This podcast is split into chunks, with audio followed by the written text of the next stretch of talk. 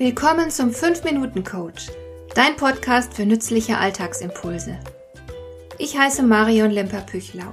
Als erfahrener Coach habe ich jede Menge psychologische Tipps für dich, mit denen du leichter durch den Alltag kommst, damit dein Leben ein bisschen einfacher wird.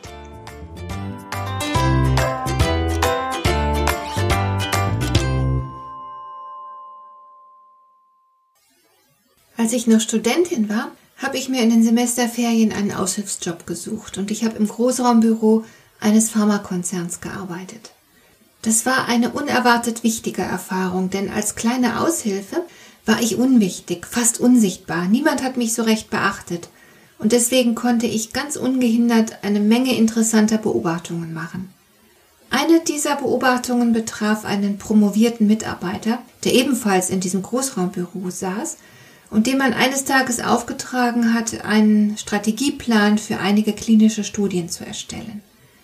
Der Mann hat seine Aufgabe sehr ernst genommen und viele Stunden investiert. Um die Abgabefrist einhalten zu können, hat er auch am Wochenende durchgearbeitet, das weiß ich noch. Er wurde deswegen auch rechtzeitig fertig und er konnte seinen sorgfältig ausgearbeiteten Plan fristgerecht abliefern. In den darauffolgenden Semesterferien, als ich also wieder in dieses Großraumbüro kam, habe ich den betreffenden Mitarbeiter gefragt, was denn aus seinem Strategieplan geworden sei. Und er hat mir berichtet, dass gar nichts daraus geworden sei.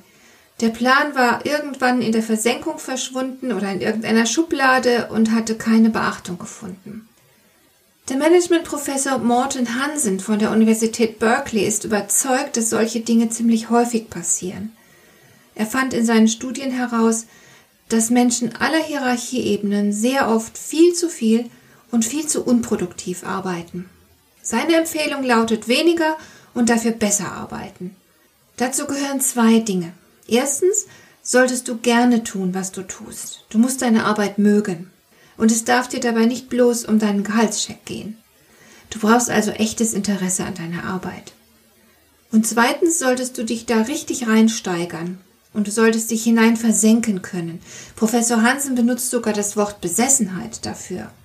Und Menschen, die so versessen auf ihre Aufgaben sind, arbeiten tatsächlich entschieden produktiver. Sie schaffen mehr in kürzerer Zeit. Und jetzt fragt man sich natürlich, ey, wie werde ich denn besessen von meiner Arbeit? Ist das nicht unrealistisch? Ich muss zugeben, mir selbst gefällt das Wort Besessenheit nicht besonders. Obwohl, wenn ich so drüber nachdenke, muss ich zugeben, dass manch einer in meiner Umgebung vermutlich behaupten würde, ich sei besessen. Aber mir gefällt das Wort Leidenschaft besser. Also lautet die Frage, wie schaffe ich es, meine Arbeit mit Leidenschaft zu tun? Und hier hat Professor Hansen eine Antwort. Zum einen solltest du, wie gesagt, deine Arbeit grundsätzlich mögen. Und als zweites kommt entscheidend hinzu, Du solltest dir bewusst sein, welche Bedeutung deine Arbeit für andere hat. Wenn du einfach nur ausführst, was man dir aufträgt, dann vergeudest du wahrscheinlich viel Zeit. Du schaffst nichts wirklich Nützliches. Du verbringst unzählige Arbeitsstunden mit bedeutungslosem Kram und kannst natürlich auch keine Befriedigung daraus ziehen. Das zehrt aus, das macht unzufrieden und wer sich so fühlt, ist auch nicht sonderlich leistungsfähig. Deswegen rät Professor Hansen, sehr diszipliniert Prioritäten zu setzen. Konzentriere dich auf die paar wenigen Aufgaben, mit denen du den größten Nutzen schaffst. Das ist viel befriedigender und du kannst damit sehr viel mehr erreichen. Befreie dich von Aufgaben, die zu wenig Nutzen stiften. Klar, leichter gesagt als getan, ich weiß, aber vielleicht überlegst du dir einfach mal, welche deiner Aufgaben du aufschieben oder delegieren oder streichen kannst, damit du dich auf die wirklich wichtigen, auf die nutzbringenden Dinge konzentrieren kannst. Spare so viel Zeit wie möglich für die wichtigen Arbeiten.